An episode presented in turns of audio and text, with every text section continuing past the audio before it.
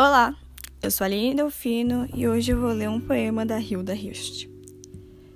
Que este amor não me segue que este amor não me segue nem me siga, e de mim mesma nunca se aperceba, que me exclua do estar sendo perseguida e do tormento de só por ele me saber estar sendo.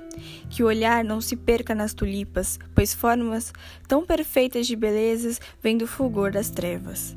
E o meu Senhor habita o rutilante escuro de um suposto de eras e alto muro.